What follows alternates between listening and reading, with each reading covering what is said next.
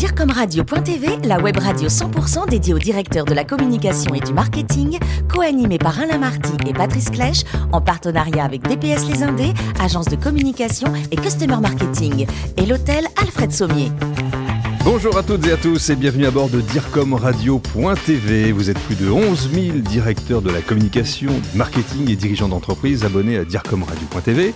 Et bien sûr, on vous remercie d'être toujours plus nombreux à nous écouter chaque semaine. Vous pouvez réagir évidemment sur nos réseaux sociaux et notre compte Twitter DIRCOMRadio-du-bas TV. À mes côtés pour co-animer cette émission, Benjamin Leclerc, directeur exécutif en charge du planning stratégique de l'agence DPS. Bonjour Benjamin. Bonjour Patrice. Et aujourd'hui, nous recevons Aïcha Goudiabi, Chief HR and Communications Officer de Septodon. On dit comme ça dans les boîtes internationales. Bonjour Aïcha. Bonjour. Alors, j'aime beaucoup euh, votre parcours, votre formation. Euh, tout d'abord, vous commencez par un BTS commerce international. Et ce BTS, il vous emmène là où vous ne pensiez pas forcément aller. Effectivement, ce, BTS m'emmène euh, précisément au Mexique dans le cadre d'un stage et j'ai choisi le Mexique euh, vraiment par hasard. Et euh, dans le cadre de ce stage au Mexique, j'ai découvert euh, l'univers de la communication d'entreprise et j'ai complètement réorienté mon parcours selon euh, mes souhaits de faire de la communication.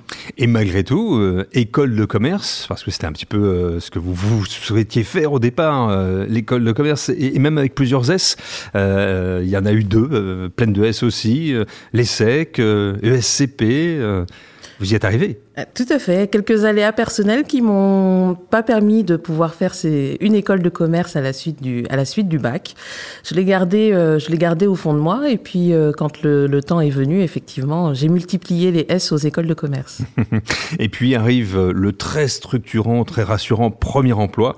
Euh, C'était chez General Electric. Chez General Electric. J'ai été vraiment à très bonne école. Je suis très, très euh, contente d'avoir pu démarrer ma carrière au sein de ce groupe, qui est un groupe formidable. Je me souviens de, de, de beaucoup de souvenirs et de projets, d'initiatives que j'ai pu mener euh, dans ce groupe et effectivement très formateur.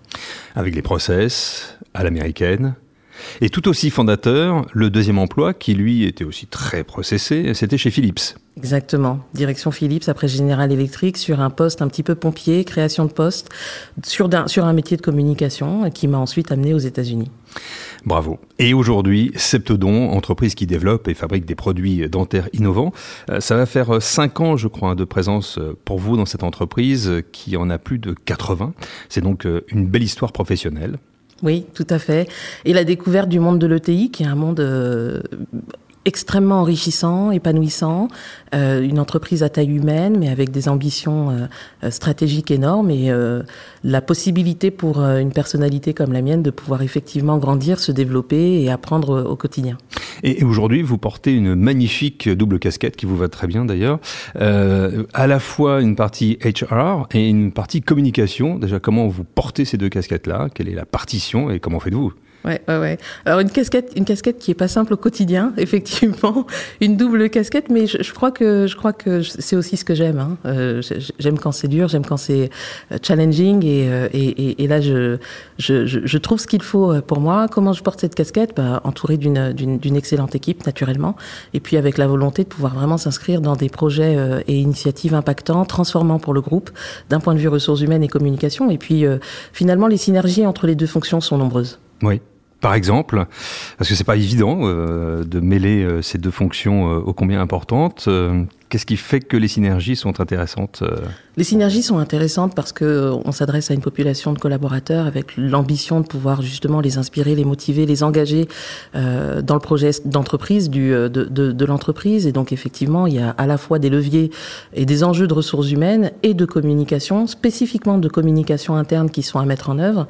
Et il est vrai que la communication interne est, une vraie spécialisation chez moi. C'est quelque chose que j'aime beaucoup. J'ai démarré en communication interne et, et, et aujourd'hui, c'est une des disciplines de la communication qui me, qui me plaît et dans lequel je, je, je m'épanouis euh, euh, particulièrement. Benjamin Leclerc a quelques questions pour vous.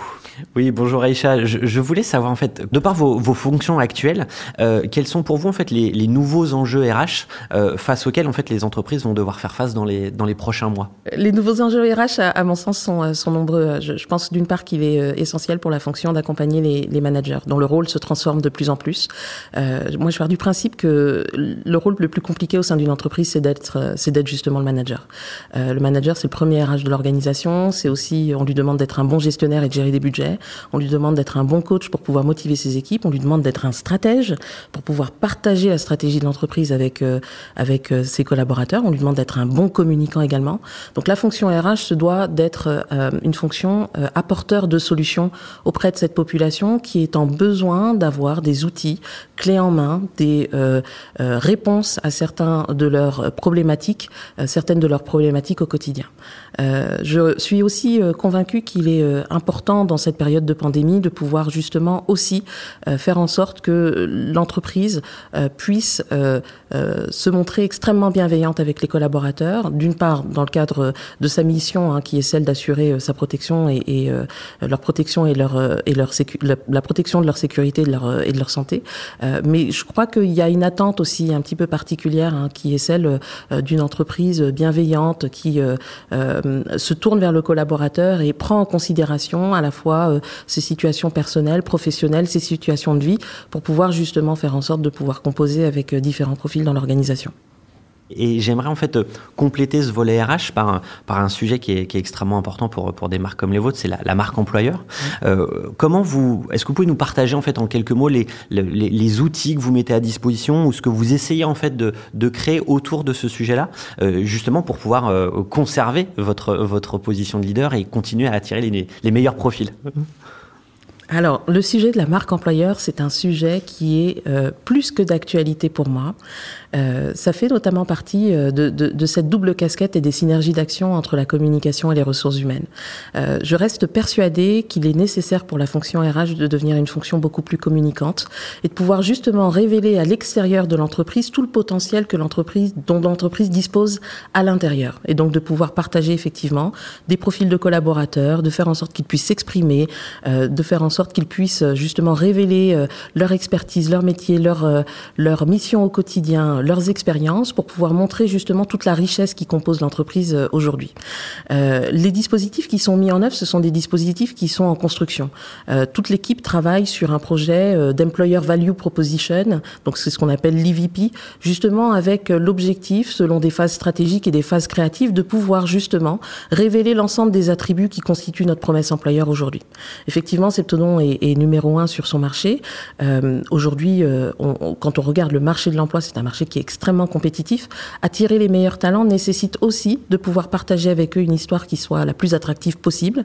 Attractive ne veut pas dire pas authentique, et donc nous, ce qu'on s'attache à faire, c'est justement de pouvoir venir euh, révéler l'ensemble des marqueurs d'authenticité de, de l'entreprise à l'extérieur pour pouvoir justement mieux attirer des talents euh, dans notre organisation. Alors je plus sois sur la partie RH, euh, mais spécifiquement sur les millennials et cette fameuse génération Z qui parfois semble difficile à, à gérer. Comment vous, vous la gérez précisément? Je la gère en essayant d'apprendre à la connaître. Euh, de savoir précisément euh, quels sont les médias qu'elle utilise, euh, quels sont, comment elle consomme l'information, où est-ce qu'elle se trouve précisément? Est-ce que cette génération est sur LinkedIn? Est-ce qu'elle est sur Instagram? Est-ce qu'elle est sur Snapchat? Et donc dans ce cadre-là, de pouvoir aussi me familiariser avec ces outils et d'être en capacité, en plus de comprendre le fonctionnement de ces outils, également de comprendre la tonalité des messages qu'ils y captent pour pouvoir justement m'exprimer auprès d'eux. Et ça met tout le monde au niveau aussi des outils euh, digitaux. Tout à fait, ça met tout le monde au niveau des outils digitaux. Aujourd'hui, c'est vraiment un impératif. D'après vous, le management idéal, il est directif, il est délégatif, il est participatif. Euh, vous iriez plutôt sur quel pan? Alors, à titre personnel, je suis plutôt sur un management participatif. Moi, j'aime beaucoup euh, être dans l'inclusion et, et, euh, et, et, avec mon équipe euh, m'inscrire dans une dynamique collective où chacun a sa voix et où chacun est en capacité vraiment de pouvoir contribuer aux décisions qui peuvent être prises. Je, dirais pour répondre plus précisément à votre question, ça dépend aussi des, des situations. Hmm. Un management directif est aussi un management qui est, qui est nécessaire en fonction des situations et donc il est important de pouvoir aussi savoir où placer le curseur et être en capacité de faire les bons choix au bon moment. Septodon est une maison qui a 80 années d'existence. elle est donc passée par la phase digitalisation. comment est-ce qu'elle vous impacte justement cette digitalisation dans votre métier, vous au quotidien? C'est donc par les fameux outils, d'une part, dont on, dont on parlait, et quoi d'autre? Effectivement, par les fameux outils dont on, dont on parlait, et puis aussi euh, par la nécessité de pouvoir euh, automatiser certains processus. Il est vrai que la fonction RH est parfois une fonction perçue comme étant très administrative, très procédurière. Il y a effectivement des dispositions légales et un cadre juridique C'est nécessaire. extrêmement important, C'est nécessaire. tout à fait, Mhm. essentiel euh, dans notre action. Néanmoins, il est aussi important de pouvoir vivre avec son temps et d'être en capacité dans une organisation de pouvoir automatiser certains processus qui sont encore manuels ou de pouvoir aussi euh, essayer de se projeter avec l'ambition de pouvoir faire euh, des ressources humaines 2.0. On parle beaucoup de prédictifs en ressources humaines. L'analyse de la donnée est essentielle pour pouvoir justement comprendre le cycle de vie du collaborateur, son cycle de motivation, pour pouvoir aussi euh, apporter des solutions à nos managers, directeurs qui sont dans des fonctions de management et donc de leur faire gagner du temps. Et ce gain de productivité est essentiel quand on pense digitalisation parce que les outils qui nous permettent d'automatiser un certain nombre de un certain nombre d'activités ou de tâches justement viennent s'inscrire dans cette dans cette logique. Donc la data, euh, l'IA éventuellement, euh, pourra aider à des décisions ou des propositions RH. Tout à fait. L'IA peut tout à fait aider à, à des, à des décisions et à des propositions RH. Vous y êtes déjà chez On n'y est pas encore. Par Mhm. contre, c'est un sujet moi qui me tient euh, beaucoup à cœur. Je lis beaucoup actuellement sur le sujet. Je m'intéresse aussi beaucoup euh, aux outils RH, ce qu'on appelle la HR Tech. Mhm. Euh, c'est quelque chose qui, pour moi, me semble être effectivement tout à fait d'actualité. On n'y est pas encore chez Septodon. Néanmoins, euh, le sujet euh, aujourd'hui est, est, euh, est un vrai point d'attention pour moi. Et donc, euh, au-delà de me renseigner, j'essaie aussi de me projeter et de voir quels pourraient être les outils qui seraient les plus intéressants pour nous dans notre contexte. Ça vous oblige aussi à être euh, au fait de l'innovation? Ça oblige à être au fait de l'innovation, tout à fait. Mais ça, c'est quelque chose que j'aime beaucoup. Quel est le, le projet le plus prégnant chez Septodon euh, à court terme? Alors, le- le- l'entreprise a, a- a- des ambitions stratégiques qui sont euh, importantes, euh, qui sont réunies autour d'un plan stratégique euh, extrêmement structuré et, et- et- constitué. Euh, en ce qui concerne la fonction euh, ressources humaines et, et- communication que je dirige, je dirais que c'est vraiment de pouvoir s'inscrire au cœur des enjeux business. Et euh, l'objectif étant de pouvoir participer à la transformation de l'entreprise. Donc, on est vraiment ici sur des projets à impact, des projets transformants. On parle de culture digitale. Euh, on parle de nécessité de pouvoir se réinventer, ce que j'évoquais précédemment sur rendre la fonction aussi beaucoup plus communicante, faire en sorte que cette fonction soit au service de nos managers, de nos directeurs. C'est quelque chose qui, moi, me semble essentiel. Et donc de pouvoir aussi prendre ce virage, ou en tout cas euh, faire en sorte que le virage sémantique dont a euh, bénéficié la fonction RH euh, dans le passé euh, puisse euh, aujourd'hui être une vraie réalité. On parlait avant d'administration du personnel, on parle aujourd'hui de gestion des ressources humaines. Les mots ont une importance. Ils doivent être le reflet de la réalité. Pour sortir un tout petit peu du contexte euh, boulot, euh, quels sont vos grands centres d'intérêt, vos passions euh, dans la vie de tous les jours, en dehors de Septodon Bon alors, des, des- des- choses plutôt simples, mais, euh, mais, mais qui m'amusent. Moi, j'aime beaucoup lire euh, et je lis de tout. Et c'est-à-dire qu'en fait, euh, Vous avez le temps de lire en, en dehors de la littérature de nos métiers Vous avez le temps de, de prendre d'autres euh, genres d'ouvrages? Alors, c'est peut-être quelque chose qui est, qui est très euh, typique euh, ch- chez moi. C'est-à-dire que euh, depuis tout petite, je crois que je ne je n'ai jamais lu pour m'évader. J'ai toujours lu pour apprendre. Mhm. je, je, je, je recherche vraiment à, à, à faire en sorte que j'apprenne quelque chose. Je suis très curieuse. Et donc, euh, et donc je, je, je lis beaucoup la presse, euh, je lis beaucoup de magazines, je lis beaucoup euh, de euh, livres de CEO, de présidents, de- de- d'hommes politiques. Je, cherche vraiment la petite chose qui fera que voilà, je- j'aurai une information supplémentaire avant de dormir la nuit. Mhm. Mais je suis pas, je suis pas roman, je suis pas, je suis pas thriller. c'est- C'est c'est moins, c'est c'est moins mon truc. Ça vient quand même nourrir votre, vos métiers, vos casquettes et, et vos fonctions. Sur la partie euh, sport, vous êtes une passionnée. alors, passionné de sport, euh, et ce qui est très drôle, c'est que je ne fais absolument pas de sport. Par contre, ah oui, c'est pas parce qu'on n'est pas musicien qu'on n'apprécie pas l'orchestre. Hein. Exactement. Bah, merci beaucoup. Tout à fait. Effectivement, moi, je, je, suis vraiment passionné de sport. En fait, je suis passionné de ces événements euh, qui réunissent des foules, euh, qui sont euh, marquants dans l'histoire. Euh, je suis passionnée de voir l'émotion en direct. Et donc, effectivement, j'ai eu la chance de participer à de grands événements sportifs, que ce soit les JO ou des Coupes du Monde. Des grands prix de F1 également. J'ai assisté à, des étapes du Tour de France. Et ce que j'aime, c'est vraiment tout sport confondu. Alors même si j'ai quelques préférences, c'est vraiment d'être au milieu d'une foule, d'observer les réactions, les émotions, de voir le sportif se dépasser. C'est vraiment quelque chose que que je ressens presque en fait. Ah Et donc j'ai une vraie appétence pour ce type d'événement. Dans un contexte de grand-messe en fait. Exactement.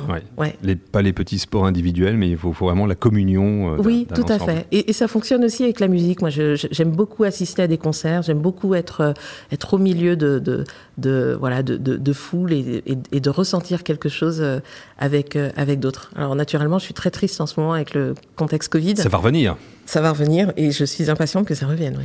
Merci beaucoup, Aïcha, d'être venue nous parler de, de, de vous aujourd'hui. Euh, merci également, Benjamin. Fin de ce numéro de DIRCOMRadio.tv. Vous retrouvez toute notre actualité sur nos comptes Twitter et LinkedIn. Et on se donne rendez-vous jeudi prochain à 14h précise pour une nouvelle émission. L'invité de la semaine de DIRCOMRadio.tv, une production B2B Radio.tv en partenariat avec DPS Les Indés, agence de communication et customer marketing et l'hôtel Alfred Sommier.